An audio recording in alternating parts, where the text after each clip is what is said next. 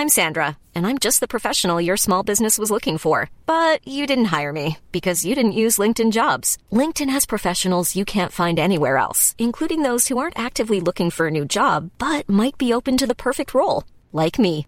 In a given month, over 70% of LinkedIn users don't visit other leading job sites. So if you're not looking on LinkedIn, you'll miss out on great candidates like Sandra. Start hiring professionals like a professional. Post your free job on linkedin.com/people today.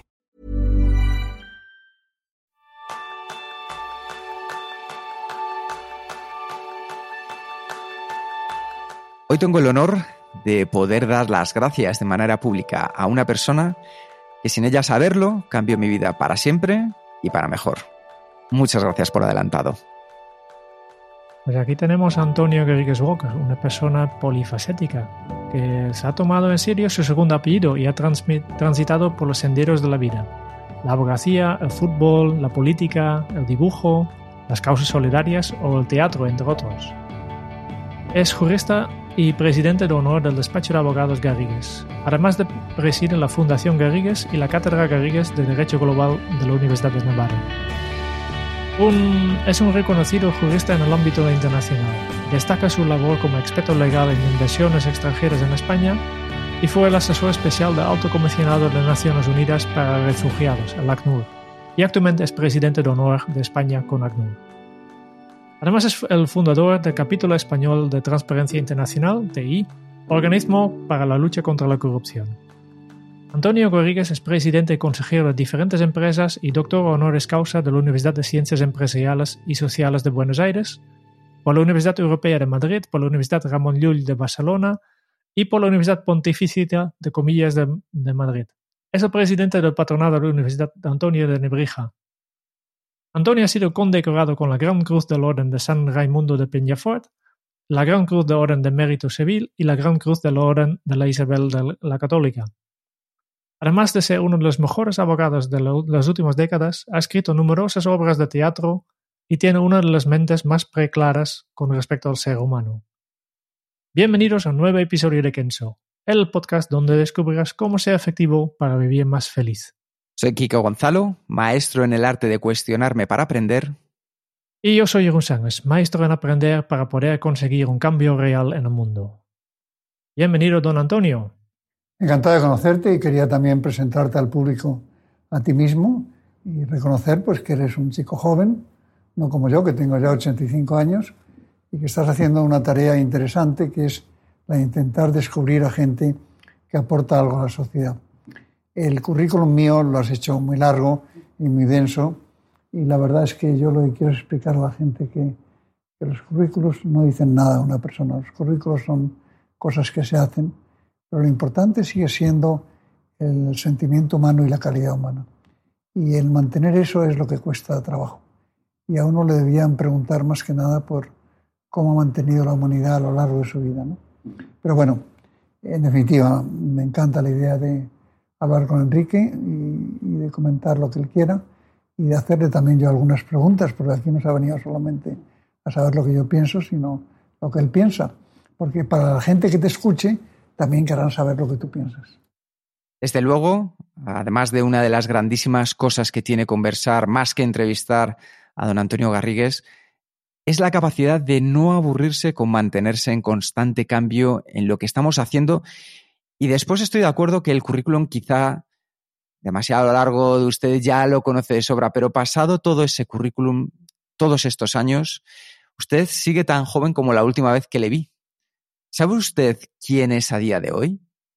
No, y eso le pasa a todo el mundo, es decir, nunca acabamos de saber quiénes somos en realidad. Nos hemos aceptado ya, nos costaría muchísimo renunciar a nuestro yo, pero muchísimo. Eh, esa encuesta ya se ha hecho. Cuando le preguntan a una persona, ¿usted cambiaría de personalidad? Nadie cambiaría de personalidad. Bueno, quizá alguien haya dicho que sí, pero digamos que el 95% no cambiaría de personalidad. Pero el saber lo que uno es eh, es una cuestión permanente y, y que acaba con la vida. ¿no? En una de sus obras dice, es a lo que llega a ser una persona, a ser lo que no tiene otro remedio. Usted en su camino dejó una prominente carrera futbolística en el Atlético de Madrid, un poeta y dramaturgo en una nueva generación o un pintor del momento. Al no quedarle otro remedio, ¿cómo consiguió hacer que la abogacía fuera la mejor decisión entre todas sus pasiones? Porque tuve mucha suerte, porque tuve dos maestros, como fueron mi tío Joaquín y mi padre Antonio, eh, y por lo tanto echarme a mí el mérito de la fundación de esta firma es injusto, que no tienen son ellos, tanto mi tío Joaquín como mi padre Antonio, que aportaron la idea de la firma y aportaron un equipo humano básico fenomenal. Yo lo único que he hecho es desarrollar esa idea, pero nada más. Y además tengo el éxito eh, conectado con la idea de que mi madre era americana, con lo cual yo me llamo segundo apellido Walker, con lo cual pues me gusta América y por eso iba a América y hablaba allí con firmas de abogados y en aquel entonces gente que hablara inglés en España había poca. Bueno, total, pues que eso me, me, permitió una toma de contacto con empresas extranjeras en España que me permitió desarrollar una carrera profesional pues muy activa y muy intensa. ¿no? Pero no lo digo esto como falsa humildad. Es que la gente olvida la frase orteguiana de yo soy yo en mi circunstancia. Y la gente no se da cuenta de que eh, cuando la gente dice, hombre, el, mérito que, estuve, que tuvo usted, mi mérito es el de mi padre y mi tío, es el de mi madre que era americana. Eh, yo lo que he aportado es un poco de trabajo, eso es la verdad, pero nada más. Pero me molestaría que la gente dijera, hombre, encima es humilde, no, no soy nada humilde, soy vanidoso, pero lo que quiero es aclarar que el desarrollo de este despacho se debe a sus fundadores y se debe también en gran parte a mi madre. Habla usted de la oportunidad que tuvo, gracias a su madre americana y de su padre, de tener un punto de visión, una visión distinta de lo que quizás era en realidad, ampliándola a la perspectiva de, en un país como era España en un momento complicado. ¿Esa educación liberal a día de hoy, qué significa? Pues para mí mucho.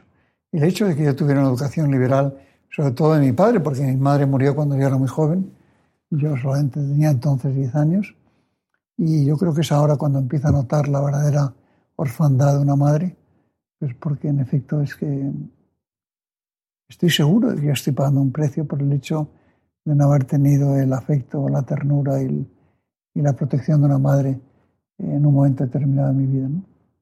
Y, en, eso estamos, es decir, eh, en, en que la circunstancia hay que aceptarla y sobrevivirla, pero también tenerla en cuenta. No soporto a la gente que se olvida de su circunstancia y que se atribuye méritos que no le corresponden. Y lo que estamos haciendo en la vida, al menos en mucha gente que yo conozco, es atribuirse méritos absolutamente falsos. Yo creo que ganaríamos todos en nuestra relación si tuviéramos la humildad de reconocer que una gran parte de nuestros méritos corresponden a méritos ajenos. La humildad de la que usted habla acerca de los méritos ajenos. Es capaz de compartir con nosotros desde un punto de vista humilde, como decía, el impacto que su figura ha tenido en todas las personas, ya no solo del mundo de la abogacía, sino también del mundo del arte. ¿Qué semilla cree que ha sembrado para lo que va a venir gracias a usted en el futuro? Yo creo que lo que, lo que yo hablo y de lo que podrían hablar otras muchísimas personas que a veces tienen menos presencia comunicativa que yo, es de que es muy importante el no limitar tu capacidad creadora, ni tu capacidad de estudio, ni tu capacidad de búsqueda. Eh, todos tenemos una capacidad creativa y todos tenemos además una curiosidad intelectual que de vez en cuando cegamos. Pero si la dejamos que sobreviva, si mantenemos la curiosidad, nos damos cuenta de que no hay un solo tema que no merezca la pena. Eh, por de pronto, yo siempre aconsejo a los jóvenes que tengan, como yo tengo, un globo terráqueo y que se den cuenta de que, de que el mundo es redondo, muy grande, y que eh, en el mundo hay culturas maravillosas, países maravillosos, vistas maravillosas, y que esa obsesión de pensar que uno vive en el país mejor del mundo, pues es una obsesión que puede tener su sentido, su justificación, pero que es falsa. Todo el mundo se cree que vive en el país mejor del mundo y eso habría que respetarlo, ¿no? Pero sobre todo el mantener la curiosidad por todo, absolutamente por todo. Y luego también, conectando con lo que tú decías, eh, la pasión por no aburrirse. Eh, aburrirse es un drama tremendo. Y yo la verdad es que conozco una cantidad de gente que se aburre, que es una cosa maravillosa. Por eso siempre hablo de que el derecho, hay tres, hay, vamos a simplificarlo porque si no esto es muy largo. Hay dos derechos básicos a los que tenemos que renunciar. El derecho al pesimismo. Nosotros no tenemos derecho al pesimismo. Hay gente que tiene derecho al pesimismo, ciertamente, pero eh, la mayoría de la gente con los que hablo de este tema no tiene derecho al pesimismo.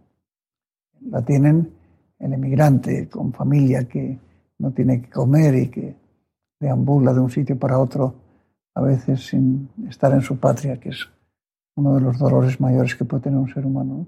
Pero nosotros no tenemos derecho al pesimismo. Hay que eliminarse el derecho al pesimismo. Como uno se empiece, todos tenemos problemas, y como uno empiece a, justificarse en los problemas, está perdido. Y, y, el otro derecho es el derecho a... ¿Cuál era el otro derecho? A mi edad se me olvidan las cosas. No era la verdad. El derecho a la verdad también existe, ¿no? Eh, pues a lo mejor solamente hay un derecho, que es que no tenemos derecho al pesimismo. Dentro de lo que hablaba, porque justo tenemos entre nosotros un globo, durante mucho tiempo se vio en el mundo que era un mundo plano, donde era claro lo que podíamos prever de aquí a los próximos 20 años. Ahora mismo vivimos varias revoluciones tecnológicas de valores, también revolución social y desde luego una revolución política.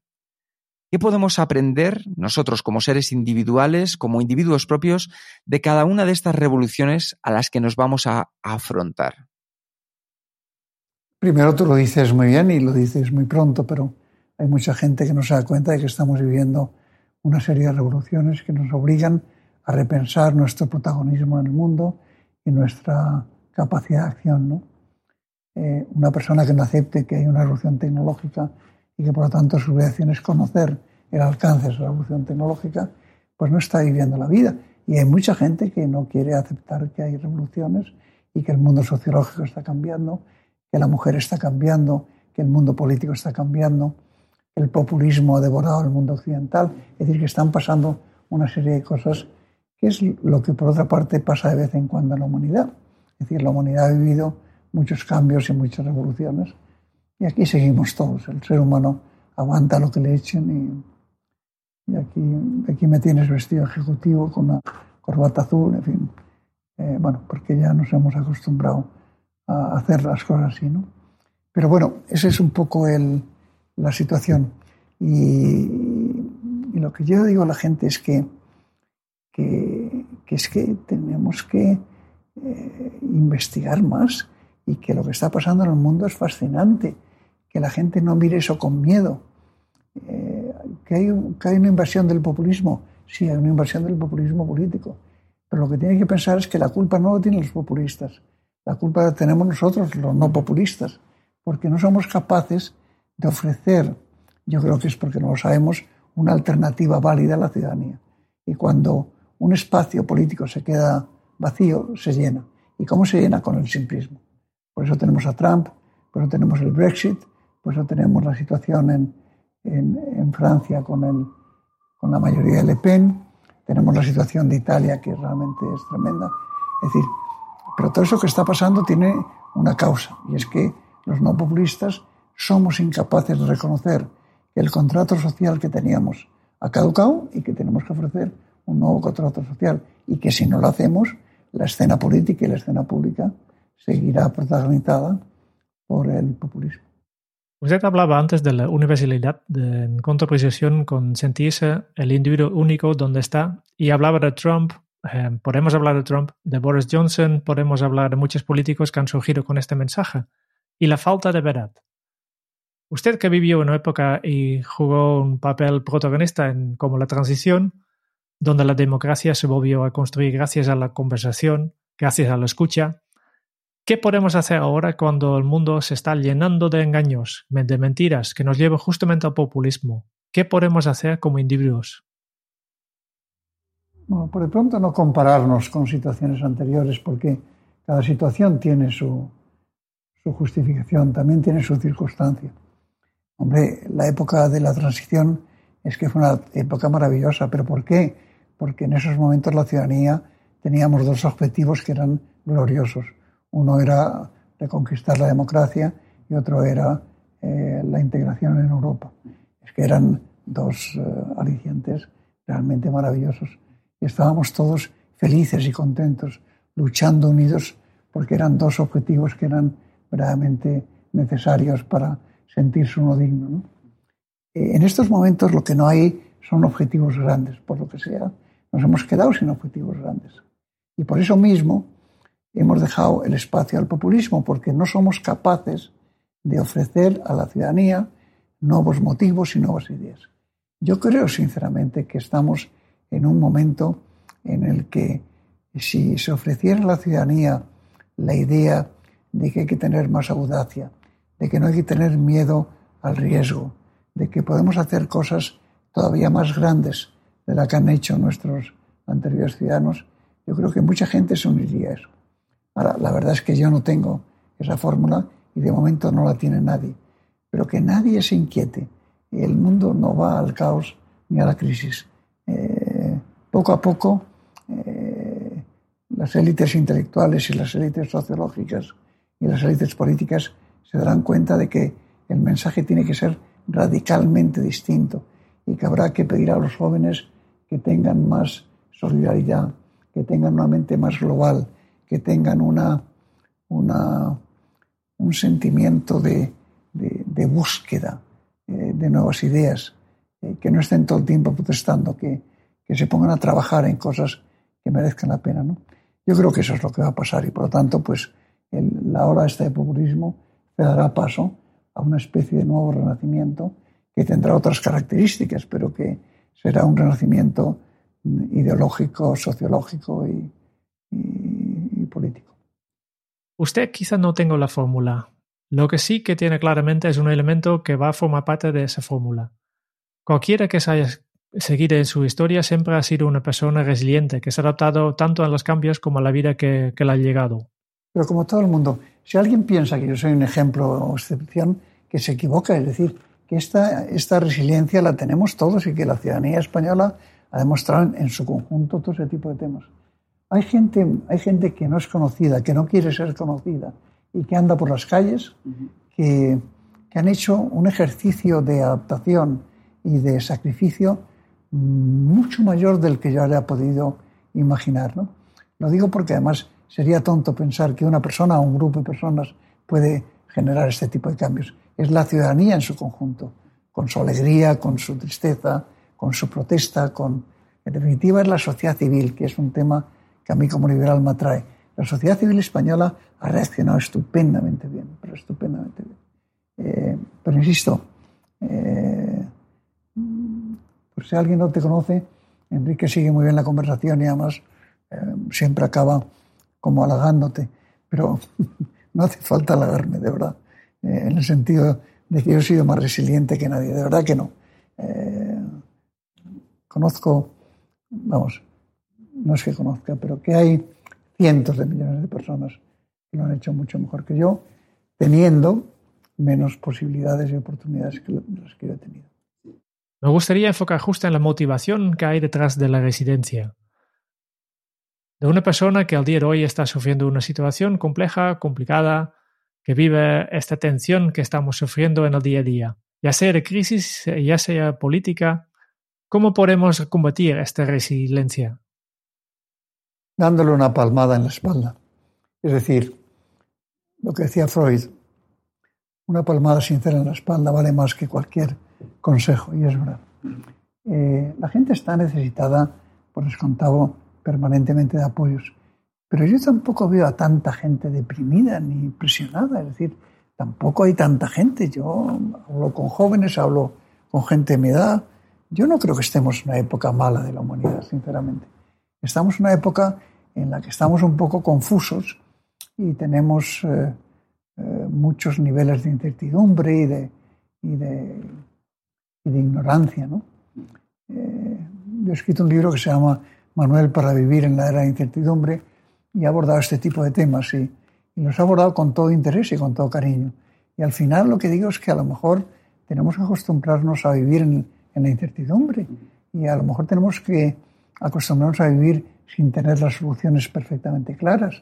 Y, y, al final tendremos que aceptar que no tenemos por qué poseer toda la verdad, que podemos vivir con un poco de verdad o con una verdad incompleta eh, o incluso con una mentira válida. Es decir, que no hay que ponerse dogmático en este tipo de cosas y que al final lo que yo le recomiendo a todo el mundo es la bondad y la ética.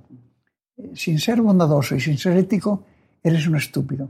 Si tú crees que vas a ganar más eh, convirtiéndote en un canalla o aprovechándote de oportunidades o abusando de oportunidades, estás completamente equivocado. En cambio, si te dedicas a ayudar a los demás y, puedes ayudar a una cantidad de gente infinita y tienes un sentido ético de la vida, eh, en ese momento estás alcanzando varias cosas. Primero, la propia felicidad, porque la gente mala puede ser que sea más rica que tú, pero no es feliz. Y yo, por lo tanto, una persona que no es feliz ya no la puedo envidiar. Yo envidio a la gente feliz, a la gente que no es feliz por mucho dinero y muchos cuadros que tengan y muchos coches maravillosos que tengan, no es envidio, pero ni un, ni un, ni un ápice. ¿no? Y yo lo que le digo a la gente y le pido a la gente es que se cuenta de que siempre hay caminos, y que, pero que los caminos se encuentran a través del comportamiento ético y la bondad. Y la otra forma para encontrar caminos es no andar justificándose permanentemente. No decir que es que lo que me pasa es que no encuentro un trabajo y lo que me pasa es que no tengo una familia que me proteja, lo que me pasa es que eh, no tengo una mujer que me apoye. Es decir, la cantidad de justificaciones que busca la gente, eh, mi consejo es que se las quiten de en medio y que se echen toda la culpa a ellos mismos, toda, absolutamente toda, pero sin la menor reserva de culpa. Nada, toda la culpa la tengo yo y, a partir de ese momento la vida le sonreirá. Se nota que eres una persona que cada día se levanta en busca de su felicidad. Esta semana, ¿dónde va a buscar esta felicidad? Pues ayer la encontré escuchando a Héctor Alterio y a un guitarrista magnífico, recitando poemas de León Felipe, nuestro poeta exilado, exilado en México, del que se cumplirá el 50 aniversario de su muerte. Y a mí los poemas de León Felipe me emocionan. Eh, y en especial ese en el que se queja de que por qué los españoles hablamos tan alto. Y al final lo justifica diciendo, los españoles hablamos tan alto porque los que nos escuchan están hundidos en un pozo. Bueno, y además hizo otras cosas maravillosas. Lo recomiendo. Eh, primero porque Héctor Alterio es un actor magnífico. El guitarrista es magnífico. Y hay mucha gente que no conoce a León Felipe. Y no conocer a León Felipe a mí me parece una cosa mala. Hay que conocer a León Felipe, es un español total. If you're looking for plump lips that last, you need to know about Juvederm lip fillers. With Juvederm Volbella XC and Juvederm Ultra XC, your lip look, whether it's subtle or bold, can last up to one full year with optimal treatment and no additional maintenance. Find a licensed specialist and see if it's right for you at Juvederm.com today. That's J U V E D E R M.com. Add fullness to lips in adults over 21 with Juvederm Volbella XC or Juvederm Ultra XC. Do not use if you have severe allergies or a history of severe allergic reactions, or if you're allergic to lidocaine or the proteins used in Juvederm. Tell your doctor if you have a history of scarring or taking medicines that decrease the body's immune response or that can prolong bleeding. Common side effects include injection site redness, swelling, pain, tenderness, firmness, lumps, bumps, bruising, discoloration, or itching. As with all fillers, there's a rare risk of unintentional injection into a blood vessel, which can cause vision abnormalities, blindness, stroke, temporary scabs, or scarring. For full important safety information, visit juvederm.com. Hiring for your small business? If you're not looking for professionals on LinkedIn, you're looking in the wrong place. That's like looking for your car keys in a fish tank. LinkedIn helps you hire professionals you can't find anywhere else, even those who aren't actively searching for a new job but might be open to the perfect role. In a given month, over 70% of LinkedIn users don't even visit other leading job sites. So start looking in the right place. With LinkedIn, you can hire professionals like a professional. Post your free job on linkedin.com slash people today. Hablando de españoles totales, hay una española que para mí es total, Nuria Spert, de la que hace poco asistí a una representación del romancero gitano. Con todo el bagaje que lleva usted a nivel cultural, ¿Qué obra teatral nos recomendaría para que podamos empezar a disfrutar del virus que hay que inocular del teatro en el día a día? Llegar a los niveles de Nuria es complicado. Yo tengo ahí sus dos libros, de Aire y Fuego y una biografía de, Nuria Spert, y la verdad es que es una persona a la que admiro, igual que admiro a otros, a José Luis Gómez, por ejemplo, que es uno de nuestros mejores actores, si no el mejor. El otro día, viendo El sueño de Toledo, eh, le escuché la voz, él es el narrador y no tiene presencia física, pero solamente con escuchar su voz eh, se enriquecía la obra de teatro. ¿no? Eh, bueno, yo más que recomendar una obra en concreto, que cada uno tiene sus caprichos y sus ideas, es que lo que les pido es que sigan el teatro, que vean qué teatro hay en España. el éxito del teatro español es una maravilla el que Luis María Ansón lo dice con frecuencia, el hecho de que, de que en Madrid funcionen 200 teatros diarios es algo realmente admirable. Eh, el teatro es una, es una terapia, el teatro es una verdadera gloria. Yo escribo teatro amateur, ensayo teatro amateur, mañana justamente tengo un ensayo de la última obra y estoy encantado con el tema del teatro. Primero porque a mí me, genera una dificultad mental estupendo y yo creo que la gimnasia intelectual es tan importante como la física. Pero tan importante quiere decir tan importante. Y que si no hacemos gimnasia intelectual, el cerebro se nos aplana. Y para mí escribir una obra de teatro, el saber cuándo entra un personaje, cuándo sale, lo que dice y lo que no dice, pues me genera una especie de obligación de, neuronas que las ponga en movimiento sin parar para que pueda llegar a ese tipo que les guste el teatro y que vivan el teatro. Y que incluso hagan teatro. Eh, en Madrid hay una cantidad de grupos de teatro amateur maravillosos. ¿no? Mi consejo es que hagan teatro. Y por eso que vayan al teatro. Por ejemplo, la obra que he mencionado de Héctor Alterio. Mm, ¿Por qué es tan importante? Porque Héctor Alterio es un actor argentino maravilloso, pero además de recitar a León Felipe, es que lo interpreta. Y los gestos, hay gestos de, Héctor Alterio cuando recita esos poemas que a mí me emocionaron. Si pudiera elegir un nuevo arte para satisfacer su curiosidad, ¿cuál sería? Pues no lo sé. Ahora estoy pintando mucho y me gusta pintar y me gusta mucho intentar reflejar sobre todo sentimientos humanos y, situaciones humanas. Eh, pero me sigue gustando escribir. Me encantaría tener creación musical. Yo lo quedaría por tocar bien un instrumento musical, sería todo, pero ya no tengo, vamos, creo que no tengo tiempo. A lo mejor un día lo decido y me pongo a, las clases de piano o de guitarra, ¿no? Pero yo creo que eso sería muy bueno. Y también bailar. Y yo no sé por qué ahora me ha dado por pensar que el ser humano que baila bien eh, se salva y que y que es feliz y que el baile es una cosa maravillosa. Y lo he dicho muchas veces, pero lo reitero. Eh, si yo pudiera bailar bien el tango, abandonaría todos los demás oficios y ocupaciones, porque me parece algo maravilloso.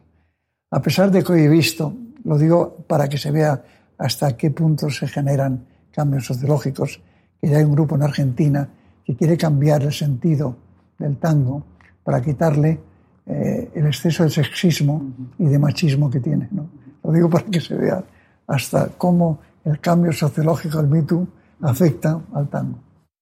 Hablando del Me o de la revolución que vamos a vivir en el futuro, usted aboga de manera clara por las mujeres y por el papel que van a tener dentro de un futuro inmediato. ¿Cómo vamos a abordar esa transformación que ya estamos viviendo? Los hombres primero aceptándola, es decir, aceptando la superioridad de la mujer en muchos frentes, aceptando su capacidad realmente no solamente igual, sino yo diría que más completa que la, del hombre, y reconociendo lo que está pasando, que es que, en definitiva, pues en este despacho hay muchas más abogadas que abogados y tienen más idiomas y tienen, es decir, eh, aceptando su, su superioridad y sobre todo aceptando que la era del machismo ya ha muerto para siempre. Todos tenemos reservas machistas, todos. Eh, yo lo, me noto que la gente joven ya empieza a superar ese tema, empieza a superar ese tema. Pero yo no lo diría muy seguro, es decir, yo espero que la gente y la mujer se dé cuenta de que la cantidad de machismo que permanece en la sociedad española es demasiado alta y que la lucha contra el machismo no la pueden abandonar en ningún momento, ni ellas ni nosotros. ¿Cómo prevé ese futuro en el que la mujer va a llegar a alcanzar de verdad ese rol sincero dentro de la sociedad? Pues igual que este. Yo creo que tendremos, hombre, un cambio sociológico en nuestra vida emocional, incluida la vida sexual, pues sufrirá cambios significativos y casi todos ellos clarísimamente positivos. Y igual que nos hemos adecuado a otros tiempos, también nos, también nos adaptaremos a este tema y no, no pasará nada, el, mundo continuará. Si pensamos lo que era esta sociedad hace 100 años ahora, pues, pues se han producido todos los cambios. es que tengo 85 años, como he dicho. Empecé a trabajar a los 20 años. He estado trabajando a los 75 años en la abogacía. He visto todos los cambios que se pueden ver. ¿no? Y nos hemos adaptado a todo. Pues a eso también nos adaptaremos y será una cosa buenísima. Si alguien quisiera a nivel personal llegar a estar como usted a los 85 años, porque ahora mismo que lo tengo enfrente me parece envidiable tanto física como sobre todo intelectualmente, ¿por dónde podría comenzar desde hoy mismo? Pues haciendo lo que estás haciendo exactamente, vamos, que eres un auténtico genio para tener una entrevista realmente bien llevada y bien seguida. Eh, te habrás ya escuchado a mucha gente que te habrá dado consejos y te habrá dado ejemplos muy bonitos, ¿no? Pues eh, esa va a ser tu circunstancia, que tú vas a tener un activo de gente que te ha dado un input muy significativo, ¿no? Hazles caso, en lo que puedas hazles caso. Segundo, no te empeñes en hacer siempre lo mismo. Cambia de vez en cuando. Porque esto ya lo haces muy bien, pero tienes el riesgo de que cuando haces una cosa muy bien, no, no quieres hacer otras cosas porque ya estás acostumbrado a hacerla. ¿no? Luego mantienes esa cara de felicidad y de sonrisa y con eso estás seguro, vamos, que vas a ser un genio. Yo creo que si todos lo podríamos poner un poco en marcha, estos consejos podrían ser verdad. Hay una cosa por la que tengo mucha curiosidad. Sé que quizá, como usted siempre expresó, que el mejor momento es el presente, pero me gustaría hacer una pregunta. Si pudiera decidir una época en la que vivir, ¿cuál sería? El Renacimiento. El Renacimiento, no sé por qué, siempre me ha parecido una época maravillosa. En el Renacimiento se decía que un hombre culto era aquel que conocía el saber de su tiempo. Y por lo tanto lo que reclamaba es que no se quedaran en su pequeño conocimiento, ni en su pequeño país, ni en su pequeña eh, circunstancia, ¿no? sino que, que, se dieran cuenta de que había un nuevo saber. ¿no? Y que, por ejemplo, ahora pues hay un saber científico nuevo, un saber tecnológico nuevo, un saber, de, un saber sociológico nuevo. Es decir, que es una maravilla la idea de ponerse a buscar todos los nuevos saberes del tiempo y, que eso es una cosa realmente maravillosa. Y el Renacimiento fue el que puso en marcha ese fenómeno. Y siempre que hablamos de cambios sale la palabra renacimiento, es decir, el renacerse, el renacerse. Y por eso el renacimiento fue una verdadera maravilla. A día de hoy tenemos más oportunidades que nunca para ser personas renacentistas. Eh, sin embargo, nos estamos cerrando más en ser personas individualistas. ¿Qué pasos podemos dar para aprovechar este momento tan maravilloso que tenemos por delante? La frase esa que te has dicho es buena, es decir, que tenemos en estos momentos más oportunidades para ser renacentistas. Aceptémoslo. Es que tenemos de verdad muchas más oportunidades. Pero si nos refugiamos, insisto, en nuestro individualismo, que es una cosa muy pequeña, es que somos una cosa muy pequeña, nos vamos a perder y además nos vamos a agostar enseguida, si es que no damos de más. Es decir, tenemos que buscar fuera de nosotros, fuera de nuestra cultura, fuera de nuestra religión, fuera de todo. Eh, y luego también el tema de migrantes y refugiados, al que he dedicado también muchas décadas de mi vida. Y sigo haciéndolo, intento seguir haciéndolo. Y entonces cuando hablo con ellos y veo lo que han hecho para renacer en circunstancias realmente deplorables. Cómo han saltado la valla cuando tenía tres metros, cuando tenía cinco, cuando tenía 17, cuando tiene ahora como 20. Es decir, ese es el tipo de gente que está renaciendo permanentemente. Y nosotros que no tenemos bajo ningún concepto ese tipo de limitaciones, deberíamos dar un ejemplo de, aceptación. Para lo cual, aparte de la ética y la bondad de la que he hablado, hace también, hace también eh, necesario el tema de la audacia. Ciertamente que en la audacia hay riesgos, pero um, nos pagan por ser audaces, no nos pagan por ser continuistas, nos pagan por buscar cosas radicalmente distintas con todos los riesgos que haya que correr. Renacemos y esas personas que usted ha conocido, desde migrantes a personas de nivel intelectual privilegiado, también han renacido.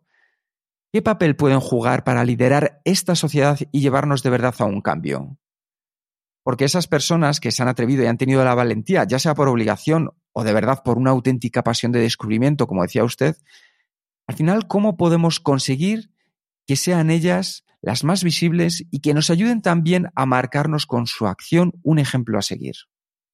Ellas mismas tienen que también ser más activas y si tienen conciencia y convicción de que su mensaje es un mensaje importante, pues tendrán que buscar caminos para transmitirlo y para hacerlo. Es lo que han hecho, digamos, los grandes genios. Una persona que cree que sabe pintar, lo que hace es pintar cuadros y exhibirlos y manifestarlos y entregarlos. El que cree que hace teatro, el que cree que hace novela, el que, cree que hace un ensayo. Y en eso tenemos gente. Y en España hay ejemplos eh, estupendos pues tenemos sociólogos como Fernando Sabater y como Víctor Pérez Díaz y tenemos artistas realmente maravillosos eh, y pintores. Yo ahora admiro a una persona como Lita Cabellut, poco desconocida, poco conocida en España, creo que es la mujer más valorada, la artista española más valorada fuera de España. Es decir, eh, estamos llenos de ejemplos, llenos de ejemplos. Y en todos los ejemplos se ve siempre lo mismo pues la curiosidad, la capacidad de innovación, eh, la audacia, todo. Eh, pues magnifiquemos su mensaje. Tú tienes este blog y este blog tiene más o menos eh, esa idea, ¿no? La idea de, que gente que a ti te parezca que puede lanzar un mensaje que ayude a otras personas, pues, pues yo creo que eso es estupendo, realmente eso me parece fenomenal. Y para ir finalizando, me gustaría preguntarle cómo nos podemos quitar esa excusa a veces de que el individuo no puede participar en la sociedad. Que parece que solo hacemos cada cuatro años, ahora parece que lo hacemos más unido porque hemos tenido elecciones de manera reiterada, pero creo que podemos tomar un protagonismo también en el día a día. ¿Usted qué podría compartir con nosotras? Eso hay que hacerlo a través de la sociedad civil.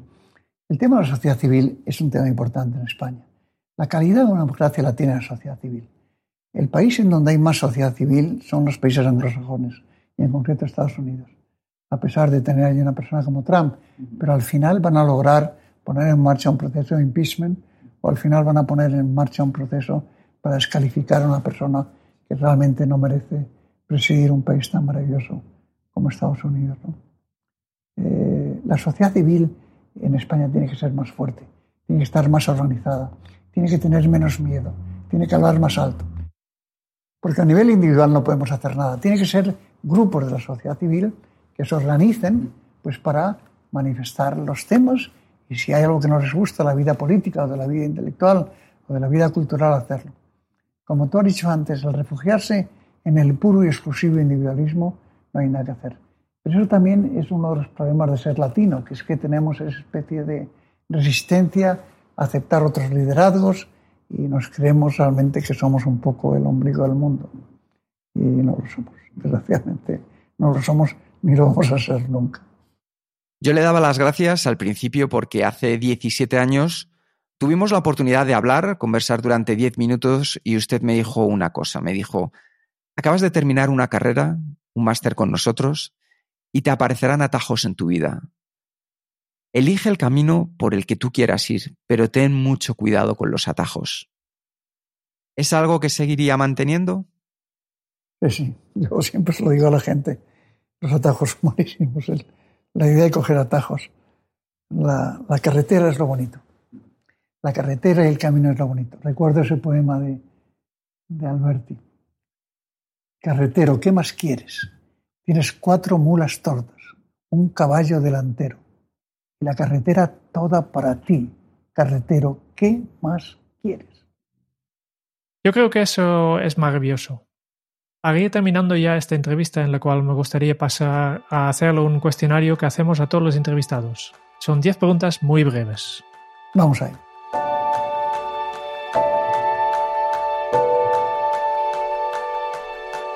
¿Cuál es su lema? Intentar ser bueno. ¿Cómo se titularía su biografía? Historia de un hombre que tuvo suerte. ¿Cuál es el libro que más ha regalado? Pues la verdad es que no he regalado mucho, ni he regalado en concreto un libro, pero bueno, al margen de los míos, pero, esos no cuentan. El que más recomiendo es el Ulises de Joyce. Es un libro que cuesta mucho leerlo, pero cuando la gente supera la posibilidad de hacerlo, se convierte en una persona con una riqueza intelectual maravillosa. Este punto me llama de verdad la atención y tengo una pregunta curiosa. ¿Cuántas personas que usted conoce que han comenzado este libro han conseguido terminarlo? Pues ya bastantes. Ya bastantes. También conozco a muchísima gente que haya empezado el libro y que dice que no lo ha terminado. Y sobre todo el último de, de Joyce, el Finnegan's Wake, ese ya, ese hay que tener un valor maravilloso. Pero yo, en cambio, me pasa una cosa como le pasa.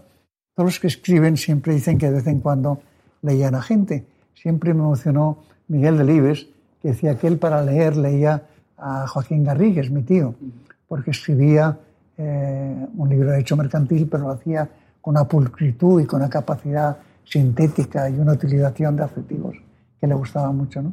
Bueno, pues yo antes de escribir siempre me leo algo de Joyce. Eh, me cojo el capítulo Esteban, eh, o, por descontado el monólogo final, pero eh, realmente lo abro por cualquier sitio. Tengo ahí colocados pues no menos de cinco ediciones de Ulises de Joyce. Lo tengo permanentemente en mí. Decía Joaquín Sabina, un ávido lector y muy orgulloso de su biblioteca, que el libro que más valor tiene para él de toda ella es la primera edición firmada del Ulises de James Joyce. A mí esto significa algo. Decía Sabina, hombre, qué bien. Me alegro mucho de saber eso. ¿A quién le gustaría o le hubiera gustado conocer? Hay demasiada gente. Pasada, presente, futura. Pues la verdad es que no. Es que no me atrevo a, que no me atrevo a seleccionar. Eh, me hubiera gustado conocer a muchos poetas y entre ellos a León Felipe. Eh, me hubiera gustado también conocer a, a, muchos santos. Yo no soy una persona muy religiosa, ¿no? pero la figura de la gente que se entrega a los demás eh, me maravilla, realmente me maravilla. Y,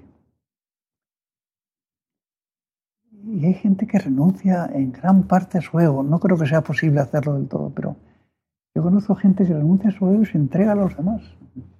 Y lo hace en soledad y sin darle mucha importancia y, como algo natural. ¿no? no, demasiada gente, no me atrevo a dar nombres. ¿Cuál es su posesión más preciada? Ninguna. En eso debo decir claramente que es una persona que tiende a descosificarse. No soporto depender de las cosas, no, no, no hay nada. Es decir, eh, nada por lo que yo haría. Tengo aquí un, un pez maravilloso que tiene dicen 120 millones de años, pues me parece estupendo tenerlo, pero si alguien se lo quiere y me lo quita, pues no, no.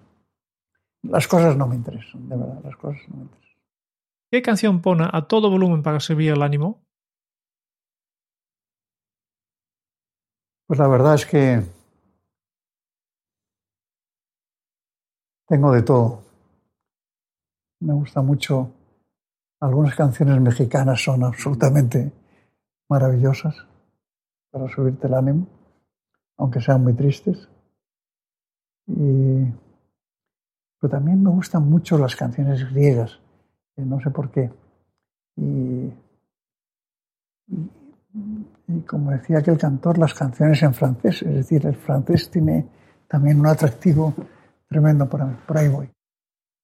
¿Cuál ha sido la pregunta más interesante que lo han hecho? Pues si tienes tiempo, digamos un año, dos años, pues deja, déjame que lo piense. Y, y te pregunto, pero no es por elogiarte, pero esta especie de suplicio al que me has sometido tú, me parece que es una, una entrevista para mí importante. Y me gusta este tipo de entrevistas más que las entrevistas puramente rutinarias, esas me ponen muy nervioso, ¿no? Más que nada porque me aburro, me, me aburro contestando. Lo obvio. Lo obvio me, me, me molesta mucho. ¿Qué se le viene a la cabeza cuando piensa en la felicidad? El mar. Eso sí que lo tengo claro. Como sabes, en Madrid no hay mar. Y yo cada vez que bajo al sur y veo el mar, pues de pronto descubro que hay mar. Descubro que hay mar. Y para mí estar en el mar, yo soy, intento ser pescador, tengo una barquita muy pequeña, de verdad, una barquita muy pequeña. Me acuerdo que alguien la llamó en un periódico un yate y mis amigos se morían de risa de pensar que eso podía ser un yate. Pero es un barco de pesca con el que salgo a pescar, a intentar pescar, porque el Mediterráneo ya no se saca nada. ¿no? Y me paso días enteros sin una sola picada, pero, pero solamente con estar en el mar ya, el mar, el mar. ¿Qué película volvería a ver cada año? Ninguna. Eso la verdad es que hay películas que se repiten se repiten y me entra una especie de depresión tremenda. ¿no? A mí de pronto me, me, encanta ver una película que había visto pero que no se había repetido mucho y que de repente la recuerdo. ¿no? Pero hay películas que, que, que no sé por qué se repiten todos los años y ya estoy harto de ellas. De, verdad, esos no los veo. Si tuviera que dejar un mensaje en una cápsula para su yo del futuro, ¿qué le diría? Sé bueno, carajo, sé bueno. vale, yo creo que con esto ya hemos terminado la entrevista, pero nos gustaría hacer un pequeño resumen de todo lo que hemos aprendido con usted. Antonio Garrigues Walker es el saber de nuestro tiempo. Y él es, como decía aquel, un fracaso esplendoroso. Una persona que, como su admirado Ortega, enseña lo que sabe y dice lo que no sabe. Nos ha transmitido que convivir con la duda tampoco es tan difícil ni siquiera tan inquietante. Es un oficio humano realmente estupendo y para ello tenemos que entender lo que está pasando y por qué está pasando. Todo ello porque vamos a vivir una época que va a merecer toda nuestra inquietud intelectual y que nos va a obligar a pensar de otra manera. Y no jubilemos nunca la curiosidad intelectual. Es una clave esencial para mantener una expectativa de vida feliz. Porque todos tenemos que aprender de todas las artes, somos personas multidisciplinares e interdisciplinares. Tener una mente global es en estos momentos lo más importante. Porque hubo una época en la que el futuro era más o menos plano y se podía prever. Hoy reina lo impredecible, lo complejo, lo imprevisible. Tenemos que saber convivir con esa incertidumbre, renunciar a los dogmatismos y buscar nuestra esencia para navegar por ese mar de dudas. De la mano del optimismo como una fuerza vital que genera acción, con la escucha y el diálogo para aceptar que el mundo es redondo y observarlo en su universalidad, y al comprender la importancia de vivir la vida de un modo divertido y divertente. A lo largo de todas las épocas en las que ha habido cambios profundos, cambios incluso tan profundos como los que estamos viviendo ahora, el ser humano ha demostrado que es capaz de superarlos y de adaptarse a la perfección por su capacidad de resiliencia. Perder la fe en la condición humana es inútil. Los seres humanos seremos capaces de absorber todos los cambios que nos esperan con total tranquilidad y serenidad. Don Antonio ha compartido con nosotros la importancia de alejarnos de los consejos y demostrar que el ejemplo es el único camino. Y aunque ha dejado de hacer cosas que merecía la pena haber hecho, don Antonio mantiene viva la llama de la curiosidad y no podrá hacer honor a la frase de una de sus obras, la de morirse de ya no tener ganas de otra cosa. Qué maravilla hablar con una persona como tú. Muchas gracias por escuchar el podcast de Kenso. Si te ha gustado, te agradeceríamos que te suscribas al podcast, lo compartas en tus redes sociales o dejes tu reseña de 5 estrellas para ayudarnos a llegar a más oyentes. Y si quieres conocer más sobre Kenso y cómo podemos acompañarte a ti, a tu equipo o a tu organización en el camino hacia la efectividad personal, puedes visitar nuestra web kenso.es. Te esperamos la semana que viene en el próximo episodio del podcast de Kenso, donde Kike y Jerún buscarán más pistas sobre cómo ser efectivo para vivir más feliz. Y hasta entonces, ahora es un buen momento para poner en práctica un nuevo hábito Kenso. Pon en marcha tu capacidad creativa porque ahí reside la única inteligencia emocional activa y poderosa. Hasta dentro de muy pronto. Chao. Qué bien, tío.